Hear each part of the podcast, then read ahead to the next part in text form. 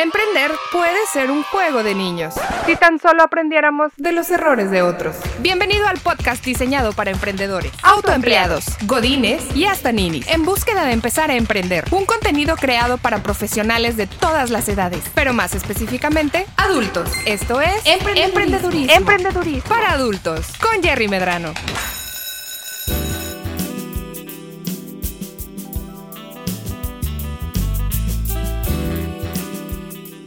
Bienvenidos sean todos a un nuevo episodio de Emprendedurismo para Adultos.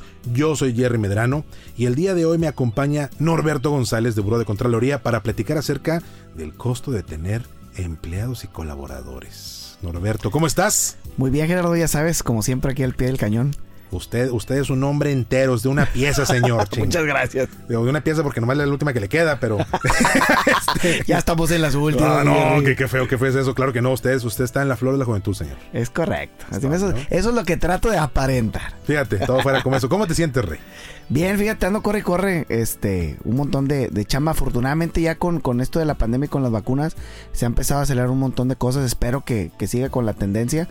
Qué triste que sea tan lento pues. Y qué triste que esto vaya a ser tan, tan doloroso cuando terminen las, las autopsias de negocios. Eh, están ahorita a peso. Entonces, este, pero ya siento que de pronto como que la misma actividad está diciéndonos que ya estamos saliendo, ¿no? Yo dije esto en diciembre y no era la... Eh, primero lo dije en octubre. Creo que ya estamos en el final. En diciembre creo que ya estamos en el final. Ahorita estamos en febrero y creo que estamos empezando ya el final. Creo, creo que estamos empezando la segunda temporada, güey. Más bien, vamos, a, empezar, vamos a llamarlo así porque... Espero que sea la última temporada. Eh, este, ya la última temporada. Depende si es, si es, si es serie de Marvel, no, güey, pero este... si no nos vaya a pegar otra al final, ¿verdad? Exactamente. Sí, no, está, creo que está tomando bastante tiempo, pero creo que ya empezó el final. Entonces yo quiero ser, quiero ser optimista que ya estamos, ya estamos en las últimas, ojalá que sí. Desde el punto de vista económico, yo coincido contigo que yo creo que estamos empezando a dar señales de vida otra vez y ojalá sea así para la gente que nos escucha. Y no olvidemos, obviamente, ponerlo en consideración. Toda crisis representa una oportunidad. Al final de cuentas, esa es la, raíz de la palabra crisis. representa una oportunidad. Entonces, esperemos que así sea. Si hemos aguantado hasta ahorita, pues sigan echando ganas. Ahora sí que eche el chingazos, mijo. Como diría, como diría mi suegro, un saludo a mi suegro, este, quería bicicletita, pedaleyele. Échele ganas. Pero, ahí te va la frase matona como las del doctor Lozano. A ver.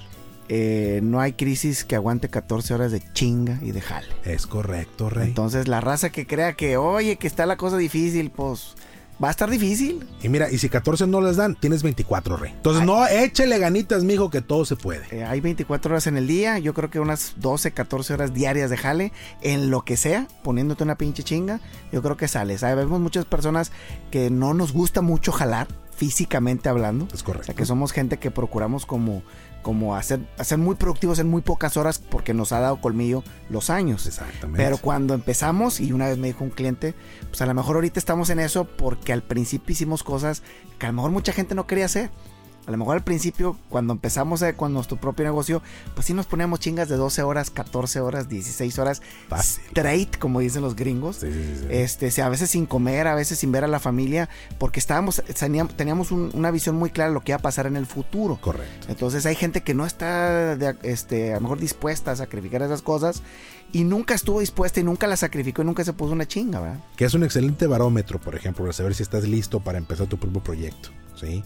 Pregúntate, mírate en el espejo y pregúntate a mí mismo, mí mismo, ¿me quiero aventar 18 horas de chinga sin parar, sin dormir, sin comer, sin ver a la familia por sacar adelante mi sueño? ¿Sí o no? Y si tu, si tu reacción inmediata de reflejo es, hasta eso y más, échale porque estás listo. Es lo tuyo. Es lo tuyo. Es, ahora sí que para eso estabas, papi. Me, ha tocado dar, digo, tú sabes, y me toca dar eh, a veces cursos de capacitación y seminarios. Y una vez me tocó dar uno y me acuerdo que mucha gente, porque era uno en la UDEM, nunca se me olvidar, no sé, había 30 o 40 personas.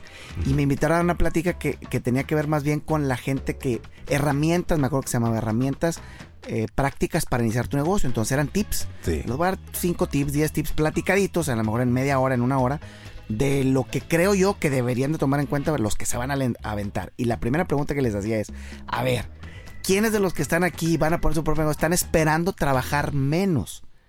La verdad, Jerry, la mitad levantaban la mano. No, por No, hombre, entonces les decía yo, a ver, a los que ya tienen negocio, díganle a esta gente que es exactamente lo contrario. O sea, cuando te sales de, de un jale para poner tu, propio tu propia empresa, es exactamente al revés. Vas a ganar mucho menos y, vas a te vas a meter una chinga de no de ocho horas. Ahí no hay tarjeta de salida ni tarjeta de entrada.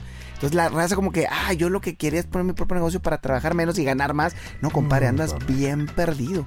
Porque yo veo a mi compadre, porque yo veo a mi primo, yo veo a no sé quién, que viven a toda madre y trabajan bien poquito. Sí, pero eso fue hace 30 años, papá. Eh, no es lo mismo ahorita que hace 20 años, papacito. Entonces ya están cosecha, ya están en la cosecha de hace 20 años. Correcto. Entonces tú no, tú no viste cuando se pusieron la friega de la cosecha, porque si los hubieras visto no te hubiera gustado. Me dices, ¿sabes que No, se me hace que eso no es para mí. Oye, llevas tres años, y, y mira, Gerardo, yo tengo cuates que decían, oye, llevas tres años, llevas cuatro años viviendo en la misma casita, pagando renta.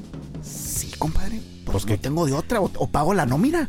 ¿Qué esperabas que era, que era esto? ¿verdad? O sea, puse negocio, no me hice millón en la noche de la mañana, cabrón. Es que deberías de tener más lana porque ya pasaron cinco años y tienes tu propia empresa. Un, amigo, un amigo así me decía cuando, cuando yo arranqué la empresa, al año que estábamos platicando, me dice, ¿qué onda? ¿Ya hiciste millonario? ¿Qué chingados? No, o sea, Qué gacho, aparte qué gacho, ni la burla perdona. Oh, eh, ese es el pedo, me estás viendo que llegué en taxi, cabrón, no me chingues. Me bajé del camión para llegar contigo, hombre.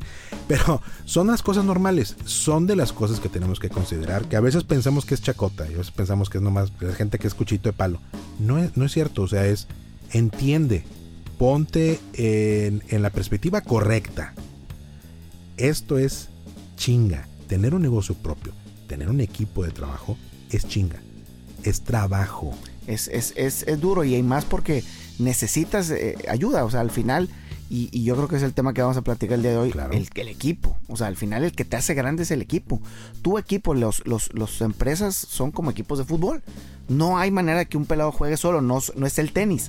el, el, el, juego del, del negocio es un juego como el de fútbol, es un juego colectivo de equipo. No hay una persona que, al menos que seas artista y seas cantante, es más, creo que ni los cantantes, porque los, cantantes? necesitan apoyo de sus músicos y productores y bla, bla, bla, ¿no? Iluminadores y son la gente de sonido, o sea, necesitas equipo, vaya. Para empezar, todo equipo de fútbol, todo cantante, necesita su manager. Necesita a la persona que le esté diciendo, ¿sabes qué? Por ahí no, güey, es por acá. ¿Sí? Ahí es donde empezamos. y aquí, y, justo entramos en materia, ¿no? nosotros, nosotros que tenemos las ganas de empezar un proyecto o que ya tenemos un negocio, o en tu caso una empresa, que ya está corriendo. Nosotros somos el manager, nosotros somos el coach, somos el líder de este, de este tema, ¿sí? Y eh, volteamos y decimos, oye, es que ya me, ya me hace falta gente, ya, o sea, ahora me, necesito quien me apoye con esto, quien me apoye con aquello. Lo hemos platicado en, en, en los episodios anteriores, ¿sí? Cuándo contratar personal. Y brindé algunas, algunos ejemplos de cuándo es un buen momento para empezar a hacerlo. ¿Cuándo es un buen momento? Pues cuando ya no puedas tú solo, ¿verdad? Cuando definitivamente las 14, 18 horas ya no te rindieron, quieres hacer más y no te está rindiendo porque te están pidiendo más y ya no puedes, ahora sí. ¿Sabes qué? Ahí, porque te están exigiendo más, tienes tanto trabajo pagado que tú ya no rindes solo. O sea, están los ingresos vendidos, ya está, ahí tienes los clientes. Ahí es cuando te decís, ¿sabes qué? Yo creo que ya va siendo hora de que traiga una persona más para que pueda seguir creciendo la cantidad de ventas y de clientes que tengo. Ahí, si empezamos con la pregunta básica de cuándo debo de contratar, la, pregunta más básica es, entonces, ¿qué se considera una empresa? Una empresa, una empresa sin empleados no es una empresa. No, es, entonces, si tú quieres, empleado. Exactamente, entonces si tú quieres tener una empresa, pues al menos necesitas un empleado empresas que tienen cero empleados, pues no son empresas. No, no son. Yo no sé si son negocios, o son autoempleos, o son chaquetes mentales, no sé. Pero empresas no son, o negocios no, son, porque estás haciéndolo tú mismo, vaya. Claro. Entonces, cuando tú eres tú mismo, lo que seas, a lo mejor puede ser un doctor, cirujano, a lo mejor puede ser un, un especialista en puentes, o a lo mejor puede ser un psicólogo, no sé. O sea, alguien, un cantante, a lo mejor, como decíamos ahorita. Eres tú solo, o sea, no, no, no tienes ni nadie que te cargue los cables para conectarlos tú haces todo el, ejercicio, eres el hombre orquesta, punto. Correcto. El hombre orquesta no es una empresa, no es un negocio. Si tu fantasía o tu sueño es ser una empresa, pues tienes que empezar al menos por un empleado. Hay que empezar el primero, o sea, hay que ser equipo. Exacto, al menos uno. Entonces, ya teniendo un empleado, al menos ya te puedes considerar una empresa, porque al final no todo lo haces tú. A lo mejor si eres la voz cantante, la gente te busca a ti, el cliente está buscando a ti, tú atiendes al cliente, tú vas con los proveedores. A lo mejor haces muchas cosas, pero sí tienes un empleado ahí. una, cosa es ser el líder y el experto en la materia dentro de la, dentro de, la empresa. Y otra cosa es, es, que tú tengas que hacer todo. O sea, aparte de que todo el mundo te busca, yo tengo que andar jalando los cables, conectando las cosas, también que mi micrófono esté bien puesto, ponle grabo, yo también tengo que, poner grabar. al final, digo, al, inicio sí, pero necesitas un empleado que te ayude. Punto. Igual que un doctor necesita una secretaria. Exactamente. En algún punto el problema es el doctor ya no va a necesitar más secretarias porque el empleo o el, autoempleo está centrado en sus habilidades técnicas de sus manos con sus ojos y su cerebro. O sea, no hay manera que se pueda ver, al menos que haga un centro médico, alguien más que haga la cirugía por él. ¿Me explico? Como el, como el caso de María, por ejemplo, que, conocemos ah. a María, que ella como psicóloga es autoempleada, ella y luego desarrolló un, un negocio. desarrolló, Un, desarrolló un formato de negocio que le funcionaba a su forma de trabajar y empezó a traer más gente. Ella ya puso ahí una es empresa. Un negocio, ahí es un negocio, una empresa, exactamente. Ya, tiene gente que trabaja con ella. Pero mucho tiempo fue a lo mejor autoempleada. Por muchísimo tiempo fue autoempleada, sí, claro. Hay, hay empresas que sí se van a poder desdoblar. Mm. o autoempleos que sí se van a poder desdoblar y a lo mejor deberíamos de citar a, Robert Kiyosaki el, en, el, en el libro este de, del cuadrante flujo del dinero. Ahí dice que empieza, empiezas como empleado, luego autoempleado y luego como empresario. Entonces sí, hay negocios que sí lo vas a poder desdoblar a ser em, em, empresario o empresa y hay otros que no. Entonces la gran pregunta es si el que tú tienes se puede o no se puede. ¿Sí me explico? Porque hay gente que va a decir, el mío, yo quiero poner un negocio. Compadre, no puedes poner un negocio, eres tú, vaya. Al final eres tú. ¿Puedes desdoblarle una empresa o no? Quiero poner, quiero hacer mi empresa. Ah, ¿Y te da para hacerlo o no te da para hacerlo? No, no puedes. O si es quiropráctico, si es quiropráctico cirujano. Si, mira, si tus manos, si tu par de manos, sí, son las que tienen que hacer las cosas para que tengas dinero, cabrón, eres tú. Eres A menos que traigas otra persona.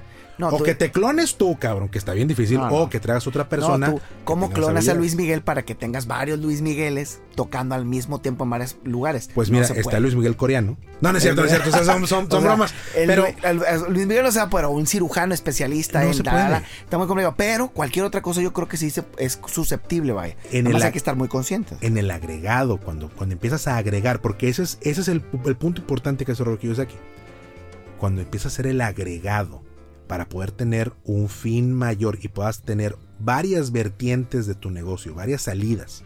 Porque estás tú, y si tú eres cirujano y me traes a mí, los dos somos cirujanos, pero tú eres cirujano especializado en, corazón y yo soy un cirujano bariatra.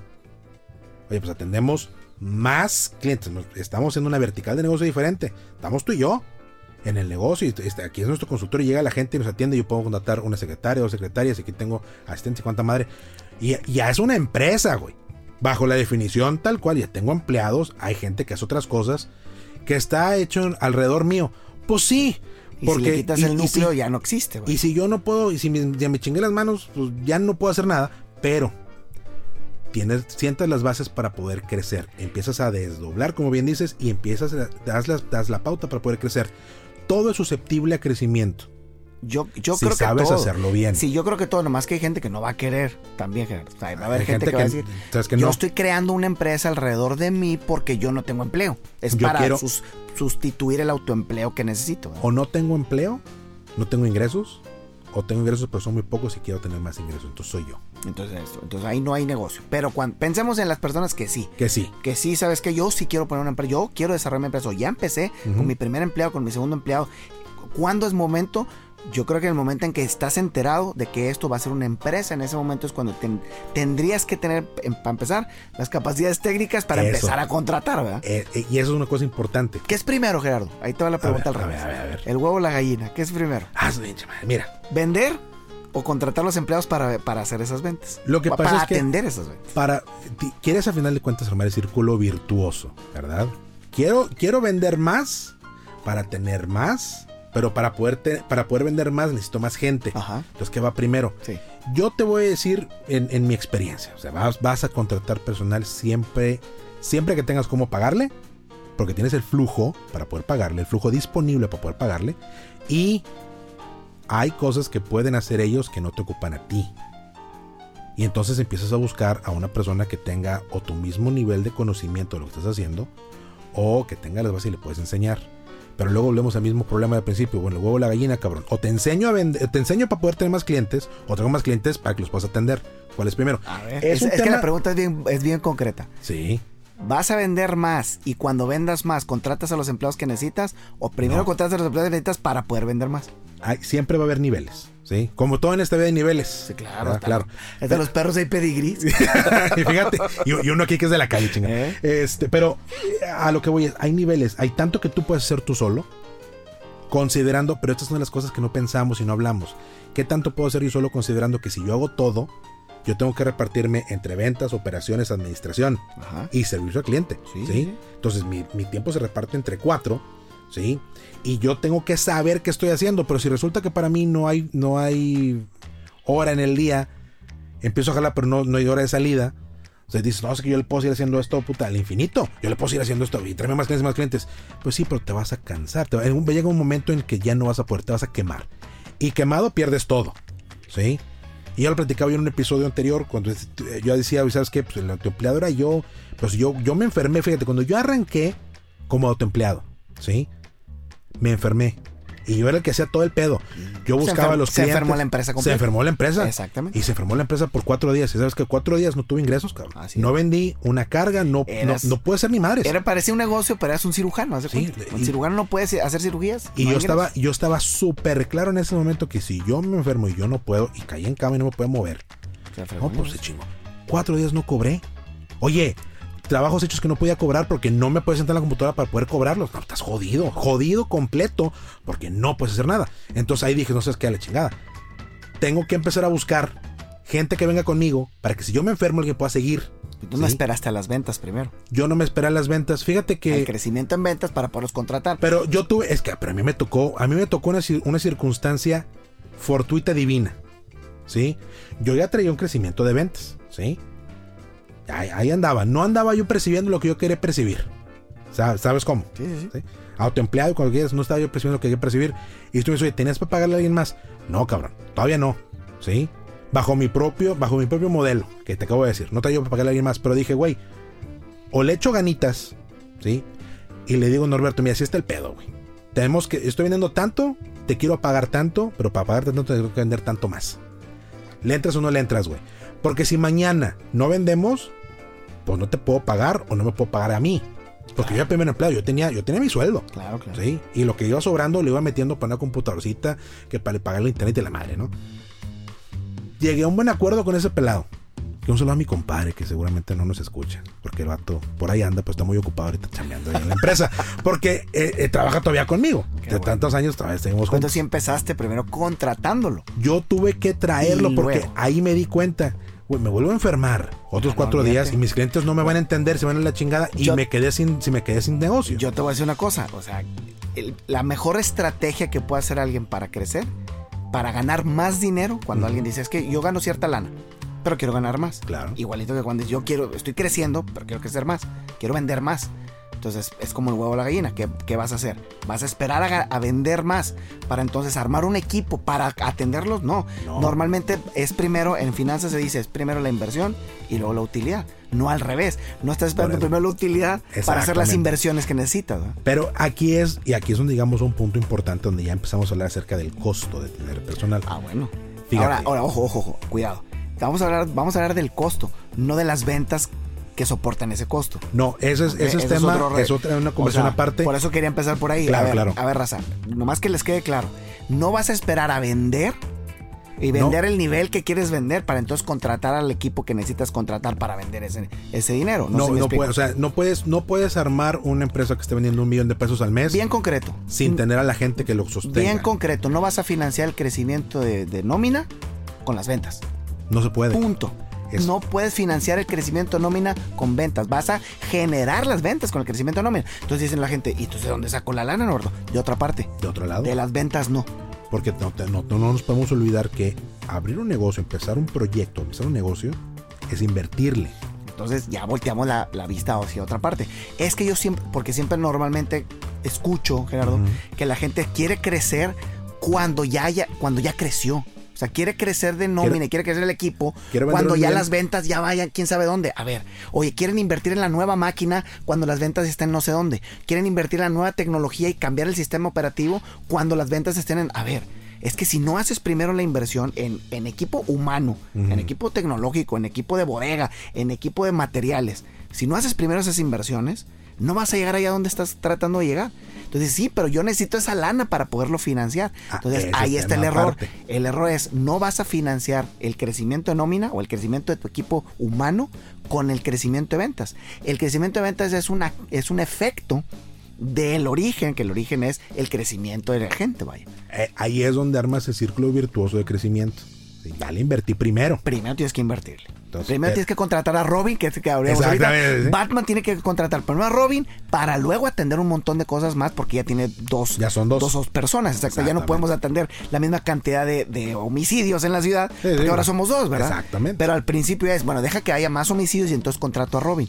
Sí, no, pues, no. Primero tienes que contratar a Robin para poder tener la capacidad de poder surtir más servicios a más clientes. Entonces, por lo pronto hay que dejarlo bien claro a la gente. Nunca pienses en financiar el crecimiento de la compañía de ningún tipo, y menos el humano, con, Con la las venta, ventas. no. Es con otra cosa. ¿Con qué otra cosa? Ah, hay muchas maneras, ¿eh? Hay muchas formas. Pero con eso no.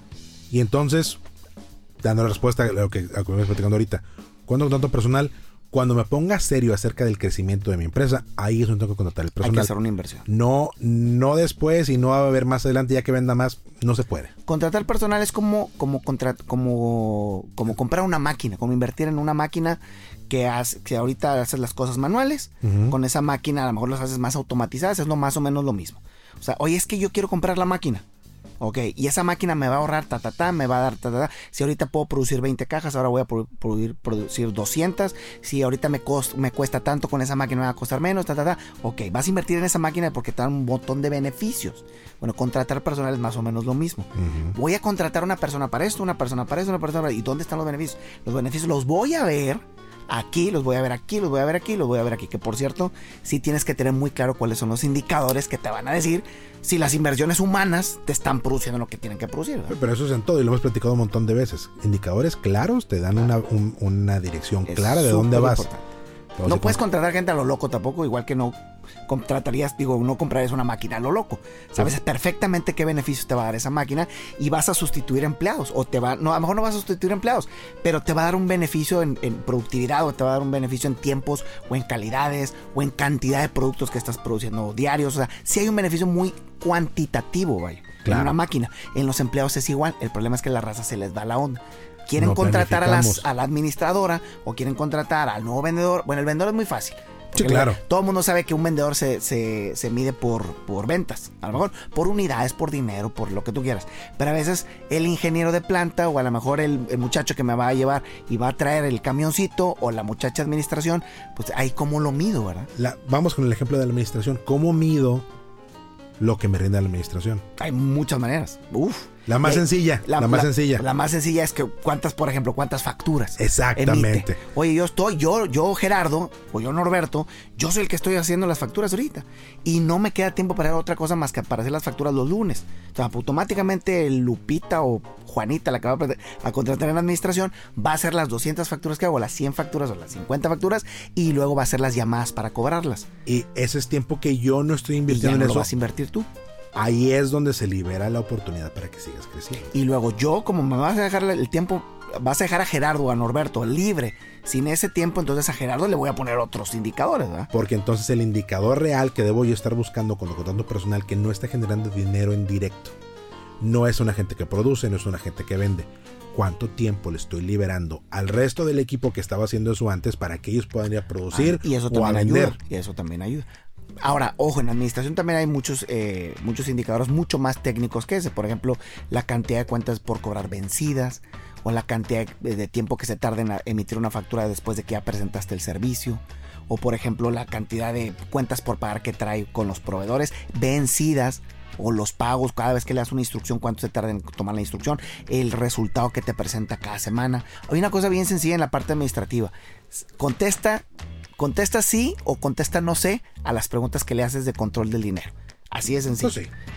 Si le preguntas, Juanito, ¿cuánto es el saldo que traemos en la cuenta HSBC dólares? Tanto. Y, y te contesta no sé, Ya valiste gorro. ese es un indicador que no, no está haciendo la chamba. Ni, ni para qué le metes más, más tiempo a ver tus indicadores. Ahí estás mal. Ese es un indicador de administración. A lo mejor el de la bodega Es bien fácil. A ver, ¿usted qué opera? No, pues yo opero, ta, ta, ta. Su indicador va a ser eh, la auditoría de saldos, por ejemplo. Me, toca ver auditorías de, de almacenes o de inventarios. Voy a agarrar tres productos al azar me va usted a decir, aquí dice en el sistema que hay 20 cajas de esto, 15 cajas de esto y 40 cajas de esto. Si me dice usted dónde están y las contamos y le sale bien, ese es un indicador que su chamba, creo que es un indicador. No quiere decir que su chamba esté bien o mal, pero es un indicador que me puede decir más o menos. Estadísticamente hablando, ahí no tienes un problema. Por ejemplo, pero entonces dice la gente, bueno, entonces ¿de qué me sirve? Pues te sirve de que para empezar te está controlando el almacén, o te está controlando el dinero, o te está controlando el proceso, bla, bla, bla, y tiene un indicador. Por cierto, todos los empleos, todos los puestos laborales deben de tener indicadores. Todos. Y si ese en, en particular no tiene, tiene que tener equipo con otro con alguno de sus compañeros, ok, entonces tus indicadores no son tuyos, pero haces equipo con tu compañero fulano y tal y los dos, entre los dos, el conjunto. de los dos hacen este indicador. En teoría, todos los indicadores en conjunto deberían de irle a pegar algún indicador financiero que al final es lo que estamos buscando de una compañía. La misión de una compañía pues es ser rentable de alguna manera. Entonces todos los indicadores se pueden desglosar, se pueden desmenuzar hasta que cada puesto laboral pueda tener un, KPI que le llaman, que es el Key Performance Indicator. Todos los puestos de trabajo, aunque sea en equipo, tienen que estar ligados. los empleados tienen que tener muy claro en la mañana en, qué se tienen que concentrar, porque si no, se van a concentrar en hacer feliz al patrón. Y esa no es su misión. Allí llegó el patrón, entonces hay que ponerse a jalar. No está el patrón, entonces no tengo nada que hacer. Porque ese es mi indicador. Y mi indicador es que no me corra, me explico. Mi indicador es que no me vea a lo mejor, que estoy en la nómina. No es, la, intención no es esa, la intención es que cada semana o cada mes o cada quincena presente un indicador esté o no esté el patrón. Correcto. Porque no, eres, no trabajas para el patrón, trabajas para el indicador que está ligado con otra cosa. ¿Cuánto me cuesta hacer esto? ¿Cuánto te cuesta? ¿Cuánto es lo importante, no? Digamos, estaba Jerry solo y sabes qué, necesito quien me eche la mano y lo primero que necesito es porque yo sé, yo me conozco y me sé que soy bien güey para los números. Necesito que alguien venga y me ayude a administrar. ¿Va? Primera decisión. Lo que yo me pago contra lo que yo le pago a esa persona. Obviamente, si, yo, si me preguntas a mí, oye Jerry, ¿y cuánto le vas a pagar a, este, a Norberto para que administre? Ah, pues si me lo dejas a mí, güey, pues cinco pesos, ¿verdad? Pues es lo que, me, lo que me alcanza. Y así no funciona no, No, no, lo primero que tenemos que definir es el puesto. El puesto que necesites. De hecho, un poco lo del podcast que acabamos de, concluir. Lo primero que debes de saber para contratar empleados es qué empleados necesitas y bien detalladito. O sea, qué perfil de persona y qué perfil de chamba va a ser esa persona, bien clarito, porque ese es el primer error que cometemos mucha gente que vamos a contratar a alguien por urgencia es yo necesito a alguien que me ayude a, saber qué es el que no, no, no. Tienes que hacer una pausa y realmente describir las funciones que va a tener, la cantidad de tiempo que le va a invertir a qué cosa, qué cosa, qué cosa y qué capacidades técnicas o habilidades escolares debería tener para poderlo contratar primero. O sea, tienes que tener muy claro qué es lo que vas a contratar y de ahí vas a definir cuánto cuesta no le vas a poner todo el precio. Eso que estás describiendo tiene un valor en el mercado. Eso. Ya tiene un valor en el mercado. No vas a inventar ningún puesto. Lo más probable es que ya haya un puesto más o menos parecido a ese.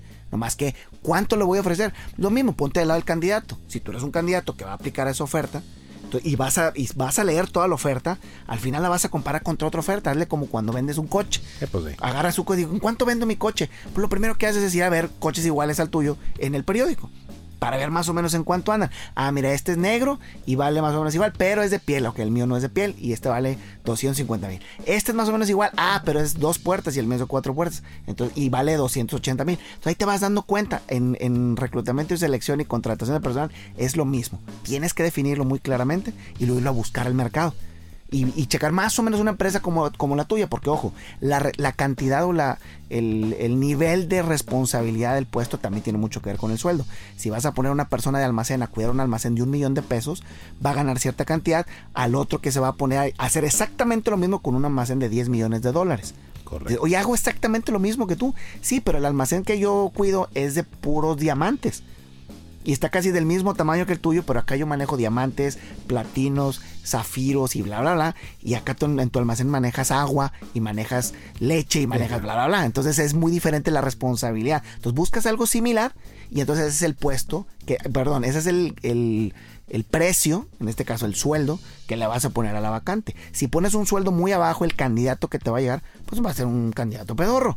Porque va a aceptar por un puesto de ese calibre, va a aceptar menos dinero, ¿me explico? Claro. Vas a agarrar, entonces, el, candidato bueno va a ir a, ese mismo puesto, pero el que está más caro. Va a aplicar en el puesto que obviamente le pagan un poquito más. El, y luego, si lo filtran allá y ya no lo contratan, y, lo, y le dicen, sabes que tú no tienes las habilidades, lo, lo tiran a la basura, digamos, y es el que viene a buscar chamba contigo porque tú traes el sueldo muy abajo. ¿Me explico? Entonces desde ahí empieza el costo. ¿Cuánto debe costar? Tiene que costar algo más o menos de mercado si quieres a alguien de buena calidad. Porque si lo pones muy abajo, te van a. Si ofreces cacahuates, vas a tener una fila de changos ahí, esperando que los contrates. Ofreces bananas, vas a tener fila de changos. Ofreces otra cosa, entonces vas a tener una fila de gente de otro, de otro tipo. Ojo, por ser empresa chiquita, ya llevamos un hándicap bien gacho. Porque los buenos candidatos siempre se van a ir corriendo con las, empresas, grandototas. Primero, van a ir a hacer exámenes allá, van a ir a hacer filtros allá, y cuando no los acepten, van a venir a solicitarte chambativa. ¿Se vale que busque entonces gente que tiene menos experiencia pero más madera? ¿Qué es madera? ¿Qué es madera? ¿Define madera? Que tenga menos experiencia, pero que se ve que tiene ciertas cualidades personales.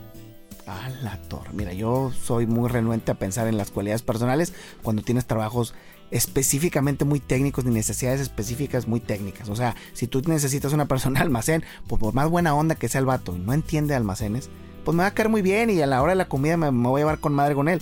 Pero a la hora que haga eh, eh, inventario, pues no va a poder el vato. Y por más que le explique, el vato no tiene las habilidades básicas, no lo voy a poder, no lo voy a poder desarrollar. Ojo, no estoy diciendo que no todo se pueda hay gente que ya trae las bases, ¿verdad? Y que nomás necesita un poquito de capacitación o de asesoría, no pasa nada. Y a eso es donde, y eso es donde quisiera llegar entonces, porque es algo que mucha gente cuando vamos empezando decimos, oye, lo que pasa es que yo quiero traer un buen candidato, quiero traer un buen, por ejemplo, en mi parte logística, ¿no? Quiero traer un buen, eh, un buen asesor eh, de operaciones logísticas.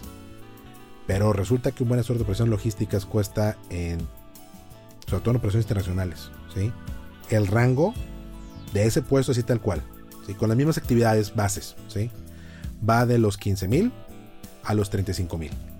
El diferencial es enorme. ¿sí? Sí, sí, Obviamente basados en, en la empresa y basados en experiencia. Hay, muchas cosas, ¿no? Entonces, ¿sabes qué? Pues digo, 35 mil pesos, pues no me los pago yo solo, cabrón. No, pero ojo, tú estás, ah, cuidado, tú estás tratando de, de, juzgar el nivel del sueldo con lo que tú puedes pagar. Cuidado, ese nivel de sueldo obviamente es un nivel de sueldo muy alto porque la chamba y la responsabilidad y el, trabajo donde va a estar así es de, importante, vaya. ¿Sí me pues, explico? Porque va a trabajar en una empresa que le, lo que... El, tema, el tema es, no es, no es tanto el nivel de importancia, sino la capacidad que yo, le, que yo tengo para poder financiarlo, lo va a financiar. ¿Tú necesitas uno de ese nivel? O sea, ¿necesitas uno de 35 mil? Esa es la pregunta. Porque el vato del 35 mil va a decir, primero, oye, ¿qué clase de empresa es esta? Yo gano 35 mil. Es más, Imagínate, Gerardo, que si los tengas. Yo los tengo, yo los voy a sacar, los voy a pedir prestados a. A ver, ¿cómo le hago? Pero aquí. Aquí está. Lo vas a sentar y el vato va a voltear y va a decir: A ver, güey. ¿Qué estoy haciendo Me estás pagando 35 mil pesos. Me estás pagando de más por lo que me estás poniendo a hacer. No sé si me explico. Porque yo soy del nivel de 35, no el de nivel de 15. ¿Sí me explico? Y entonces. Tienes que encontrar tu nicho. entonces, volteo y decimos: Lo que estamos hablando acerca de mercado, ¿no? Entonces, volteo. Para la gente que nos escucha, decimos: Bueno, a ver, si yo sé que esto paga de, de 15 a 35 yo sé que 35, no, pues ni yo me los pago, cabrón. O sea, no, no, no le voy a entrar a eso, ¿sí?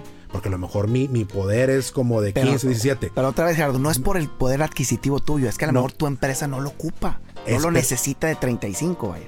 Si no sabes si no sabes ah, que no. lo ocupas. Ah, no, si no sabes, estás jodido. Por eso empezamos por ahí. Primero tienes que tener muy claro qué necesitas. Porque yo veo las responsabilidades, y pues, pues lo que te digo, si yo veo las responsabilidades, las responsabilidades mismas. Literal. O sea, es que yo no ocupo que hable inglés, cabrón. Ya le bajaste 12 mil pesos. 10 mil Ya le bajaste 10 mil. Exactamente. 35 ya no fue, ya fueron 22. Órale. Ok, va. Y luego, porque, son, porque son las características de las que nos, nos Por eso digo, y luego dice, oye, el de 35 tiene 10 años de experiencia, yo lo necesito de dos. Y ahí le bajas otros 10 mil pesos, y, me explico? Y por eso hablamos, por eso es a lo que yo me refiero a tener madera. Tiene, ah. tiene, las, tiene las capacidades básicas para poder hacer lo que yo necesito cuáles son las capacidades básicas, pero me tengo que regresar a ver internamente, a ver cuáles son las cosas que yo necesito que esta persona haga. Mínimo. Mínimo, sí. ¿Cuáles son los mínimos que yo necesito que haga? Hoy sabes que necesito que tenga experiencia trabajando con transporte eh, terrestre, necesito que tenga experiencia trabajando con transporte aéreo. Ah, bueno, transporte terrestre solo, a lo mejor te va a costar los 15. Oye, ya, este y aéreo. Ah, bueno, a lo mejor esto ya me va a costar 18. Oye, tiene que ser para marítimo, ya subió a 20, güey. Ándale, pero ojo, ya no estás pensando en tu poder adquisitivo, ya estás Eso. pensando en las necesidades laborales que tiene el puesto. Y a eso es, a, eso es donde regresamos. Porque cuando estás, cuando estás tú solo, y yo me acuerdo perfectamente bien cuando estaba yo solo sentado, arrastrando el lápiz, ¿sí? Tratando de identificar, "Oye, ¿quién me traigo, cabrón? O sea, ¿quién traigo para que pueda hacer esta chamba? ¿Sí? Y estaba haciendo los análisis viendo de que, a ver, pues es que una persona que es más o menos lo que yo estoy buscando que haga, pues este es el diferencial, el diferencial es enorme. Sí, sí, pero El, el diferencial solo me da para dos personas. El- pero o sea, lo que voy, o sea, el diferencial que estás viendo de rangos no es el que tú necesitas. ¿no? Tú estás viendo un diferencial de, de necesidades distintas, vaya, No, el- entre el- ellas. No te enfoques, y es, y es lo que tú me dices, no te enfoques en lo que el mercado Exacto. está marcando, Tú en lo enfócate en lo que tú necesitas que haga. Entonces yo ya vi, ¿sabes que A lo mejor eh, yo estoy para un puesto técnico eh, que te hago eh, altamente técnico, ¿sí? Tengo que contratar tú una persona para que trabaje dentro de tu empresa, ¿sí? Haciendo este análisis financieros. ¿sí? No, cosas muy específicas como auditorías de, de riesgo, de riesgo del, del IMSS. Que nada más, es el dedo chiquito, como la uña del dedo chiquito del pie derecho. Así. Son específicamente dictámenes de una declaración de prima de riesgo del IMSS. Nada más ¿Cuál? eso lo quiero que haga. ¿Sabes qué? Estás entrevistando personal de, la- de la canasta que tienes.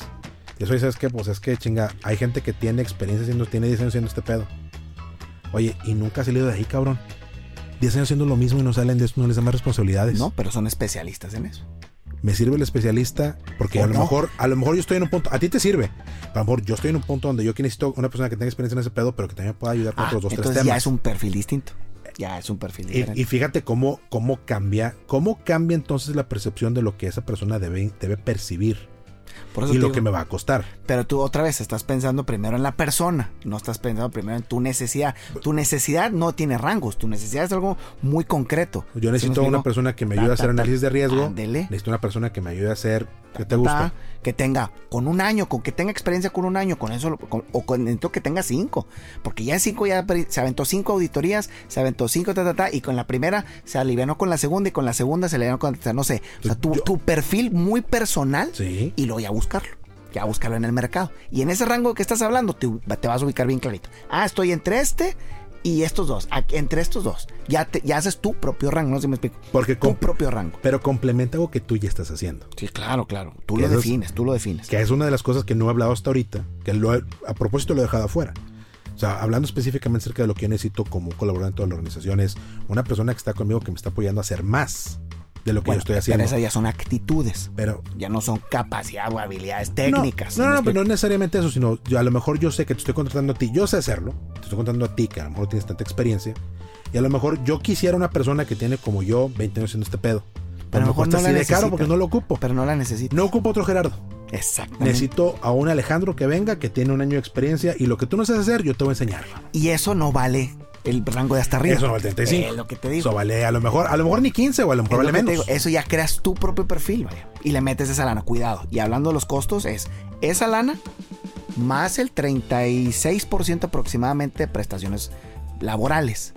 Que son Ok, que es, que es el- 36%. que- costo de nómina. El, sí, porque la gente cree que, ah, bueno, esto me me cuesta, ahorita lo acabas de decir, me cuesta 15, me cuesta 35, me cuesta, no, no te cuesta 35.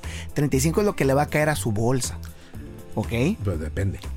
Ah, porque le, Depende le cómo- piensas de- de- quitar. depende cómo se la, cómo se la pintes. Bueno, normalmente los candidatos van a buscar Libres. libres exactamente. Y es aquí es aquí es donde vamos a entrar con ese tema para la gente que nos escucha. Sí.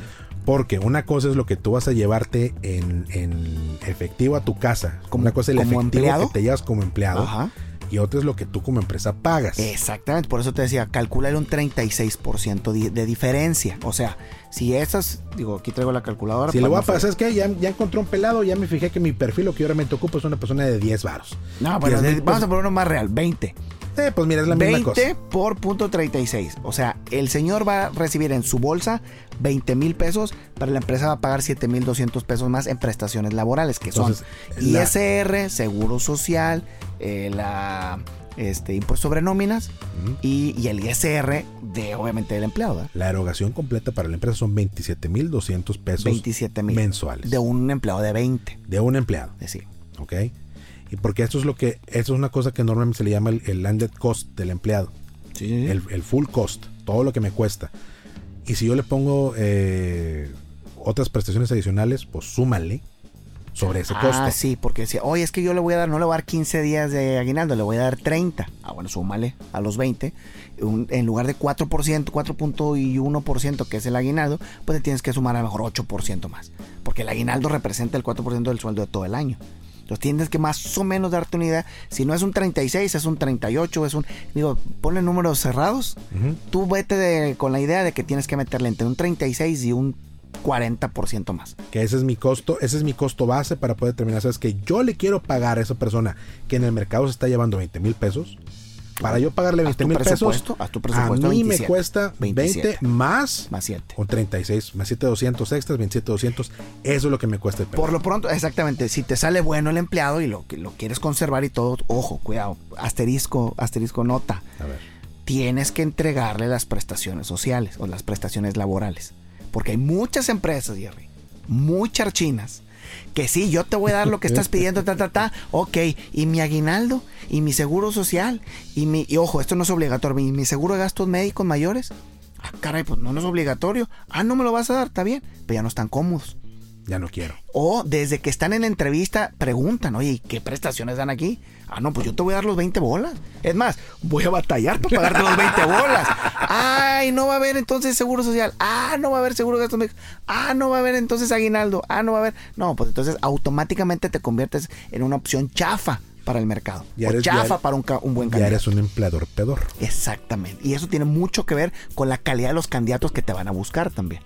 Esto mucho que tiene que ver. ¿Cierto o no cierto? Tengo que pagar aguinaldos. Ah, no, no, eso es obligatorio. Eso es a fuerza. Más las vacaciones, que son seis días en el primer año, ocho días en el segundo, diez días en el tercero, más el 25% de prima vacacional de, esos, de esas vacaciones. Y los tienes que dejar ir en teoría no se las puedes pagar. O sea, la, ley dice que tienen que ser en especie las vacaciones. Es correcto. Tienen que irse a su casa, gozar de unas vacaciones seis días el primer año, ocho días el segundo, diez días el tercero y así sucesivamente hasta llegar a 14. O sea, sí tienes que tener en tu presupuesto la lana que va a salir, más el 36 que te estoy platicando, más las prestaciones que le tienes que dar. Es decir, tienes que tener un paquete laboral porque el candidato bueno, que por cierto hay poquitos, el candidato bueno sí lo está diferenciando entre, una, entre una, un puesto vacante y otro, entre una empresa y otra. Entonces, si tú eres una empresa pedorra que paga muy bien de lana, pero no tiene prestaciones laborales, estás abajo de la otra que a lo mejor no paga tanta lana. Y ojo, me ha pasado con empleados, ¿eh?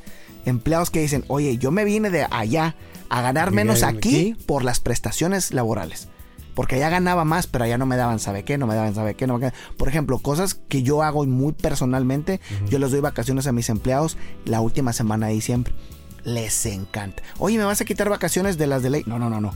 Esas van por mi cuenta. Yo te las voy a dar. Yo te estoy diciendo que no vengas. Te voy a pagar. Yo te voy a pagar para que te vayas a tu casa y te estés con tu familia desde el 23 de diciembre hasta, el... día 1, no, hasta el día 2 o 3 o 4, dependiendo que cuál sea laborable, porque lo hace a través de sábado y domingo. Correcto. O sea, hay, eh, veces, años que me ha pasado que les he dado 10 días de, de vacaciones, 12 días de vacaciones. Oye, súper bien. Esa es una, es una prestación que tienen todos aquí. ¿Por qué? Porque yo soy una empresa más chica que a lo mejor KPMG, que a lo mejor Whirlpool, que a lo mejor bla bla. Entonces no puedo competir por sueldo. Entonces yo no puedo pagarte los sueldos ni te puedo llevar. Una vez me pasó, creo que ya te la platiqué. Oye, yo no puedo hacer una, una, una posada con pesado. no, puedo hacer una pesada con intocable, ¿estás de acuerdo? Entonces no puedo competir de esa manera. Bueno, te, mando de vacaciones. ¿Qué prefieres? Entonces, de alguna manera tienes que competir para, para ver si te voltean a ver los candidatos buenos. Fíjate, eso que mencionas aquí, la parte de prestaciones y cómo hacer más atractiva la oferta laboral tuya como, como empresa, como organización, nos da pie para que nos sentemos otra vez y platiquemos de eso, porque realmente hay muchas, eh, hay muchas tácticas que podemos emplear, ¿sí? Como empresa, como emprendedores, para poder atraer talento y mantener el talento. Pero ahorita lo que nos llevamos, lo que tenemos que saber, como tú nos dices ahorita, oye, lo que se va a llevar el empleado en sonante, lo que se va a llevar libre, le sumas un 36, un 40% extra. Que no lo van a ver los empleados. Ellos ¿eh? no lo ven, pero es tu costo como, Ese es un costo empresa, más las otras prestaciones como su, eh, su periodo vacacional y su prima vacacional, porque esos son parte de tus gastos como empresa que tienes que ir provisionando. Y si puedes más cosas, más Gerardo. ¿eh? Yo creo que un buen empleado, un buen empleado, yo creo que es una frase con la que podemos cerrar, un buen empleado que hace lo que tiene que hacer y es, y es productivo, es poco lo que pagas. todas las prestaciones que le des y el apoyo que le des y la lana que le metas a sus eh, otros estudios, a su aguinaldo, a su posada, a, su, desarrollo, a su a su cumpleaños, a su a lo que le metas es poco. El problema son los empleados pedorros. que los empleados pedorros hasta el sueldo es carísimo. Hasta duele. Este, te duele porque aparte tienes que pagar las prestaciones laborales más. Mm. Como tiene que ser parejo para todos, a pues, todos les tienes que dar todo el mismo apoyo. Entonces, si escoges bien al empleado, yo creo que lo que le inviertas a ese empleado es poquito. Y, para conservar a los empleados buenos, hay que invertirle. Hay que invertirle como a las novias, a los buenos empleados. Estoy de acuerdo contigo. Bueno, con esto llegamos al final de un episodio más, pero regresaremos a seguir platicando con Norberto González para seguir hablando acerca de cómo poder hacer un buen paquete de prestaciones adicionales para los empleados para poder conservar buen talento cuando lo encontremos. Pero para hablar de buen talento cuando lo encontremos, tenemos un panel que seguramente van a escuchar si no lo han escuchado todavía. Eh, pónganle mucha atención porque eh, aquí hay mucha información muy buena para todos nosotros, para que lo podamos emplear en el día a día. Recuerden que, como decimos en cada episodio, emprender puede ser tan fácil como un juego de niños. Pero para que sea así tenemos que hacer la tarea. Y la tarea de este episodio es la siguiente. Ya hiciste tu listado de perfil de cosas que necesitan hacer tus empleados. Ya te sentaste a determinar exactamente qué es lo que tiene que hacer, cuáles son sus responsabilidades, para que puedas ir entonces hacer un estudio en el mercado, a ver cuánto están pagando empresas con puestos similares ya lo hiciste, todavía no lo haces, ya entendiste cuál es la capacidad mínima que debe tener esa persona para poder trabajar contigo o no. Dependiendo de qué tan certero seas tú en lo que estás pidiendo, lo que le pides a esa persona que haga, es lo que en puedes encontrar en el mercado en términos de experiencia, en términos de aptitud, en términos de conocimiento. Y sobre eso construir. Pero si no haces la tarea, pues no vamos a llegar al recreo. Ojo, Gracias a todos por escucharnos. Yo soy Jerry Medrano. Recuerden que nos encuentran en nuestras redes sociales, Facebook e Instagram, arroba emprendedurismo MX. Norberto, ¿dónde te encontramos en redes sociales? Estoy en Facebook como Norberto González Mireles y en YouTube también Norberto González Mireles. Excelente. Gracias como siempre por acompañarnos y platicar con nosotros, Norberto. Como siempre, un placer y un privilegio platicar contigo, señor. Muchas gracias. Gracias a todos. Nos seguimos escuchando. Hasta la próxima. Llegó el momento de poner en práctica todo lo que aprendiste en este episodio de emprendedurismo, para adultos. Síguenos en Facebook e Instagram como arroba emprendedurismo MX y en nuestro canal de YouTube, una iniciativa de Jerry Medrano. Nos escuchamos en el próximo episodio. Ahora, haz la tarea.